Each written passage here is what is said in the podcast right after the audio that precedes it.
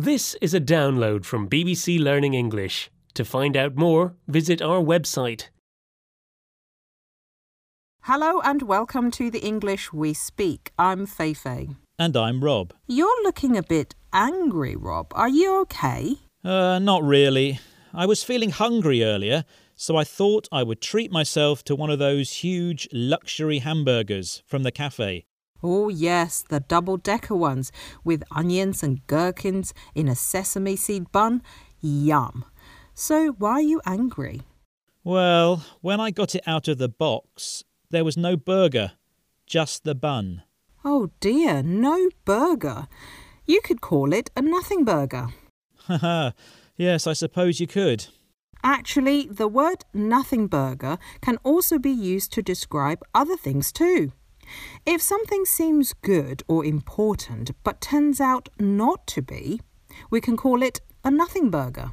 Well, my burger certainly wasn't what I expected. Can we hear some more examples of this word, please? Sure. Feast on these. I was worried when our boss called an emergency meeting, but it turned out to be a nothing burger. The weather reporter warned we were in for a storm and should stay indoors, but it was a nothing burger. All the hype about the new fashion store was a nothing burger. It was just like the old one.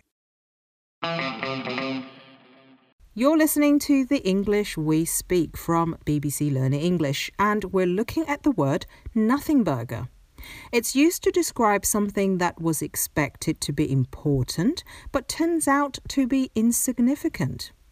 It's used figuratively and not really to describe Rob's numburger. What's that? You're saying my non burger isn't a nothing burger?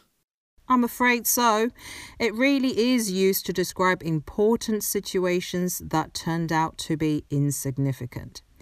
It can also be used to describe a person with little or no importance, like you, Rob.